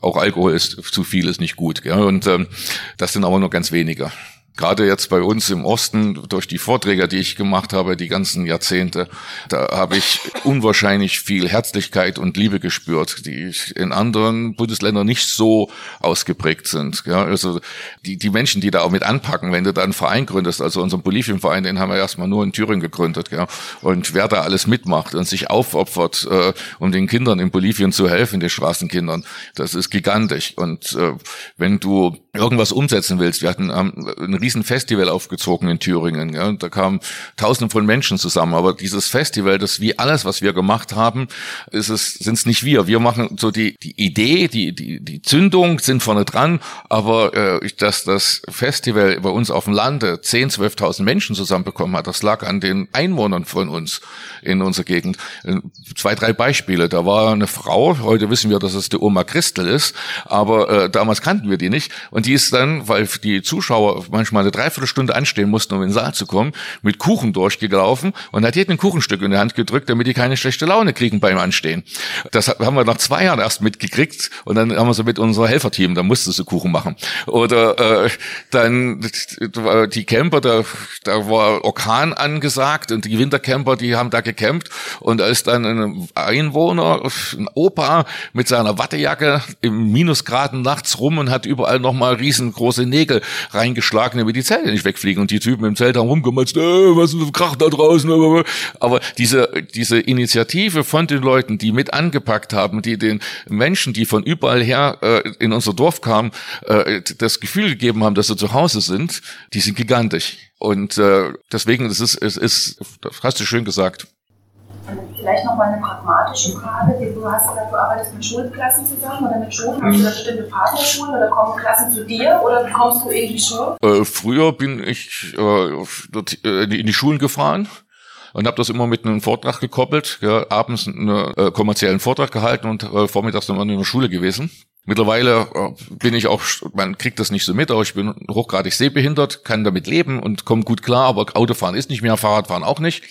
Das heißt, äh, ich kann nicht mehr und ich will auch nicht mehr Stunden auf der Autobahn sitzen. Und es ist, habe ich danach festgestellt, viel besser, wenn die zu uns kommen die Schulklassen, weil du sie in deine Privatsphäre reinlässt und dann ist es anders, als wenn du in die Schule gehst. In die Schule gehst, dann ist es bloß auch, äh, ist ja geil, wir haben heute kein Mathe oder Chemie und hören wir den Spinner mal ein bisschen zu mit seinem Fahrrad.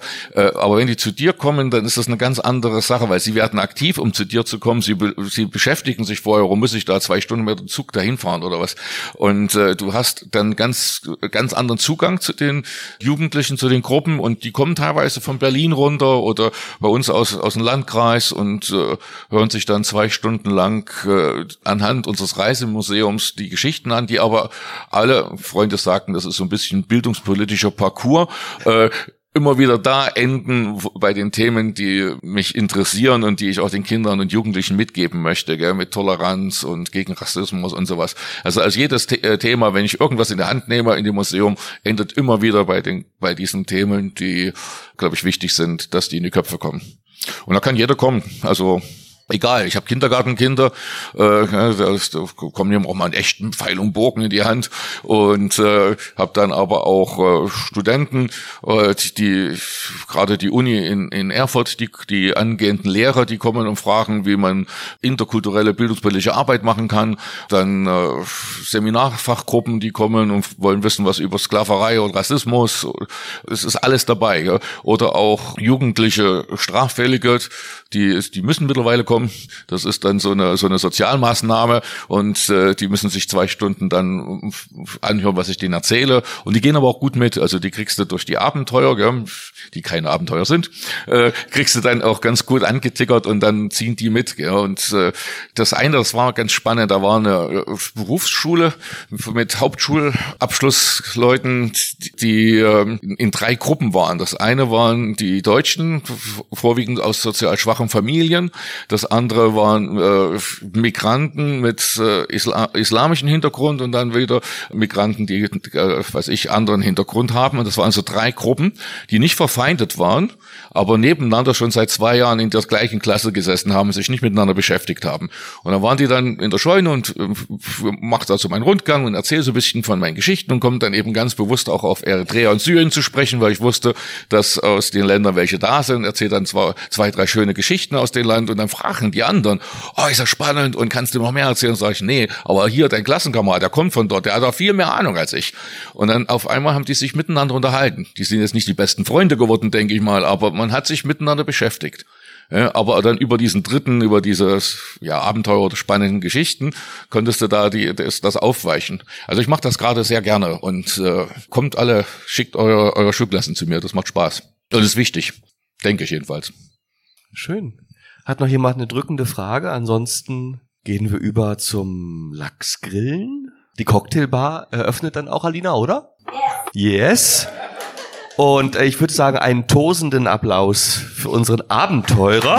Wider Willen.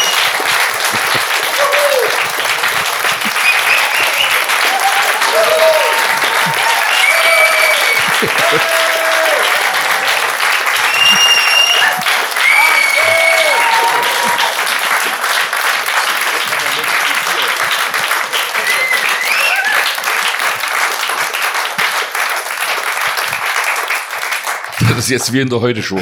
Ja, das, das, multipli das multiplizieren wir nachher. Das wird dann hinter jede, hinter jede Weisheit von dir wird das reingeschnitten.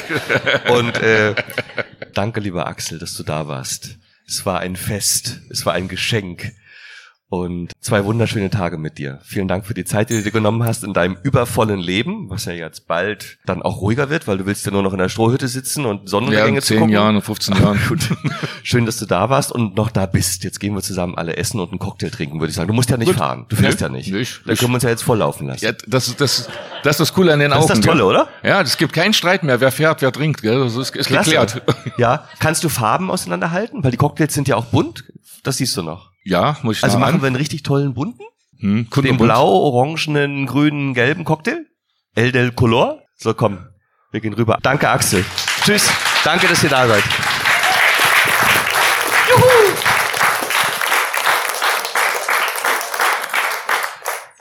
Das waren Axel Brümmer und André Schumacher. Ich hoffe, es hat euch gefallen.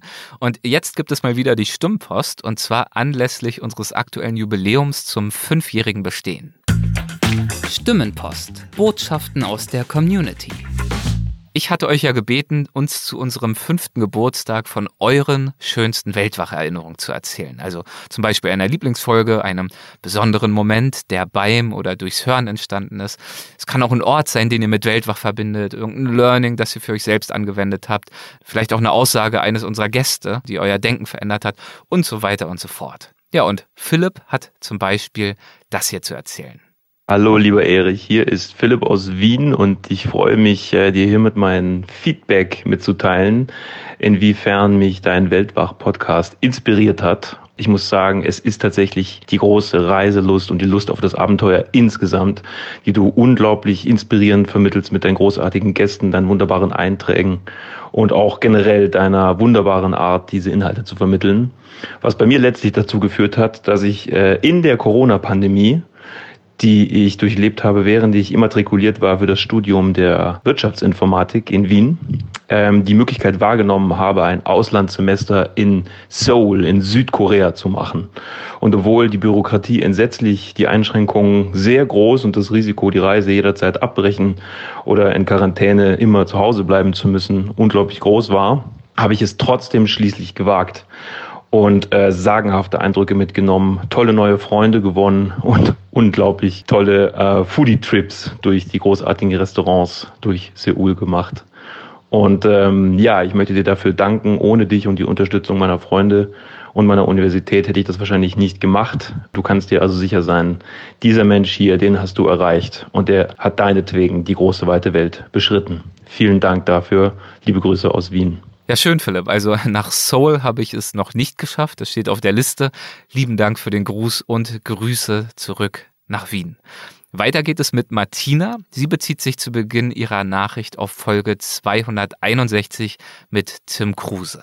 Hallo, lieber Erik und liebes Team von Weltwach. Hier ist die Martina aus Berlin und ähm, ich höre gerade letzt, eure letzte Folge mit dem Tim und den Aufruf für euer Jubiläum. Irgendwie hatte ich das ganz verpasst oder verdüdelt und ich würde gerne schnell, bevor ich zur Arbeit muss, erzählen, wie es mir mit eurem Podcast ergangen ist. Die erste Folge, die ich gehört habe, war die mit der jungen Frau, die über die Alpen gelaufen ist und zwar nicht irgendwie Nord-Süd oder Süd-Nord, sondern quer rüber. Und das hat mich so begeistert, dass ich dann immer wieder gehört habe, manchmal fünf Folgen am Stück, dann mal wieder eine Weile nicht, aber fast alle Folgen. Also die Folge, die mich am nachhaltigsten beeinflusst hat, war die erste Folge mit André Schumacher, wo so sein Werdegang erzählt wurde und wie er seine Jenny kennengelernt hat. Und ganz toll fand ich die Geschichte mit dem Kunterbundhof. Die hat mich so begeistert, dass ich dann mit meiner Freundin Doris da am, im Sommer vor zwei Jahren auf der Fahrradtour mal zwei Tage oder drei Tage gewesen bin. Und der Höhepunkt für uns oder für mich wird es jetzt dieses Jahr. Da kommen wir nämlich auf der Rückfahrt von unserer Fahrradtour an die Ostsee zum Kunterbundhof und nehmen an eurem letzten Event teil, Anfang September. Und nachdem meine Freundin Heike auf meinen Tipp hin ihrem Freund Thoralf schon die erste Veranstaltung bei euch Mitte Juni zum Geburtstag geschenkt hat und auch total begeistert war, freue ich mich jetzt natürlich absolut auf dieses Treffen auf dem Kunterbundhof, auch wenn das das letzte Wochenende meines Urlaubs ist. Aber das wird ganz bestimmt toll und ich bleibe auch hundertprozentig weiter ein Fan eures Podcasts, weil ich habe so zwischendurch auch mal in andere Reisepodcasts reingehört, aber die können euch alle nicht das Wasser reichen. Macht weiter so, ihr seid wirklich toll. Ja, Martina, also klar, es gibt natürlich auch andere tolle Reisepodcasts, auf jeden Fall. Aber vielen Dank, Martina. Ich freue mich und dann werden wir uns ja bald auch beim Weltwachfestival sehen. Da freue ich mich natürlich umso mehr drauf. Die junge Frau, die Martina gerade angesprochen hat, die über die Alpen gegangen ist und sie mit ihrem Bericht darüber so begeistert hat, das war übrigens Anna Zürner und die entsprechende Folge war Nummer 83 mit dem Titel Alpensolo. Und jetzt kommt Anna. Zum Fünfjährigen herzlichen Glückwunsch. Ich bin seit zwei oder drei Jahren begeisterte Hörerin deines Podcasts und viele deiner Folgen haben mir so für den Alltag richtig Kraft gegeben und äh, immer wieder die Überlegungen, boah, was möchte ich noch sehen, wo will ich hin? Ich bin begeisterte Afrika-Reisende und ähm, denke aber, es gibt auch noch viele andere Fleckchen auf dieser Erde. Jedenfalls die Folge, die mich am allermeisten bisher begeistert hat, war jetzt tatsächlich die letzte mit dem Tim Kruse. Er hat so viele Dinge gesagt, die sich, äh, ja, die sich so eingebrannt haben in mein Hirn, wo ich denke, okay, nein, ich bin 62, aber er sagt, Alter, spielt sich nur im Kopf ab. Okay, gut. Der Körper macht noch mit. Was kann ich noch alles tun? Und vieles mehr. Jedenfalls vielen, vielen Dank für, ja, diese angenehme Art und Weise, wie du deine Besucher, deine mitwirkenden Interviews, das finde ich immer sehr wertschätzend, äh, sehr, sehr angenehm. Und ich höre dir einfach wahnsinnig gern zu. So, jetzt habe ich doch gelobt. Du wolltest gar kein Lob, aber doch, du hast es verdient. Lieber Erik, mach weiter so. Ciao. Ja, liebe Anna, da hast du recht. Ich hatte euch vor einiger Zeit ermutigt, bei aller Dankbarkeit für euer liebes Feedback, die ich empfinde, gern von mir aus auch etwas weniger zu loben, sondern vor allem von euch zu erzählen. Denn äh, das hier, das soll natürlich keine Selbstbeweihräucherung sein. Ich hoffe auch, es kommt nicht so rüber, sondern ich möchte von euch erfahren und ich möchte eure Erfahrungen mit unserer Show, mit unseren Gästen und unseren Themen auch unserer Community zugänglich machen, die das vielleicht auch interessiert, weil wir alle sind ja reiseinteressiert und für uns alle könnte es ja interessant sein zu erfahren, wie ihr bestimmte Impulse für euch selbst nutzt. Und so ist das dann ja hoffentlich auch nicht nur eine Einbahnstraße von mir zu euch, sondern die Inhalte und die Inspiration, die fließen auch von euch zu mir zurück und auch idealerweise unter euch. Nun kommt noch zum Abschluss Elias. Liebes Weltwach-Team, liebe Weltwachhörende, Ich bin Elias und höre den Podcast seit etwa Folge 30 und seit etwas mehr als drei Jahren bin ich nun selbst am Reisen in Nordamerika und habe daher viel Zeit auf den langen Autofahrten Podcasts zu hören. So haben wir es auch gemacht, als mein Bruder und seine Freundin letztes Jahr zu Besuch waren und wir zusammen durch Mexiko gereist sind. Und als Vorbereitung auf ihre Weiterreise nach Afrika habe ich Ihnen vorgeschlagen, die Folgen mit Hardy Fiebig zu hören. Die erste war die Folge über Afrika. Eigentlich sollte eigentlich um seine Fahrradreise gehen, aber dann driftete Erik und Hardy ab in, ins Reisephilosophieren, was für mich immer noch eine der besten Folgen ist. Und nachdem wir diese und die weiteren Folgen mit Hardy gehört haben, hat mein Bruder und seine Freundin Hardy angeschrieben, wegen Tipps und Hilfe für, für Kenia. Und sie haben dann geskypt zusammen und schlussendlich sind mein Bruder und seine Freundin nach Kenia gereist und haben Hardy in seinem Projekt Treasures of Kenya für mehrere Wochen unterstützen können, sind mit den Leuten, mit den kenianischen Mitarbeitern und Mitarbeiterinnen in Kontakt gekommen und sind dann mehrere Monate in Kenia geblieben, immer wieder zurückgekommen zu den Treasures of Kenya und durch sie haben sie viele Bekanntschaften ergeben. Sie durften an einer Hochzeit, an einer kenianischen Hochzeit teilnehmen und wurden so zu Freunden und Bekannten weitergereicht. Und das alles kam nur zustande, weil Hardy im Weltwach-Podcast zu Gast war und ich so von dem Projekt Treasures of Kenya erfahren habe. Vielen Dank. Ciao. Vielen Dank, Elias. Wenn ihr jene Folge mit Hardy Fiebig noch nicht gehört habt, dann wird es natürlich höchste Zeit, denn sie ist wirklich ganz schön. Ähm, das wäre Episode 25 und in Folge 70 und in Weltwach Plus Episode 28 war Hardy dann auch nochmal zu Gast. Wenn auch ihr besondere persönliche Weltwach-Erinnerungen aus den letzten fünf Jahren habt, dann würden wir uns natürlich freuen, von euch zu hören. Gern wie immer als Sprachnachricht über unsere gute alte Weltwach-WhatsApp-Nummer. Das ist die plus 1 267 997 26 03. Ihr findet sie auch auf unserer Website. Abschließend nach langer Zeit mal wieder ein rascher Gruß an einige neue Mitglieder im Supporters Club. Da wären zum Beispiel Jan, Thomas, Janina, Anne, Annette und Katharina. Vielen Dank für eure Unterstützung unserer Arbeit. Das war's für dieses Mal. Macht es gut und bis zum nächsten Mal. Euer Erik.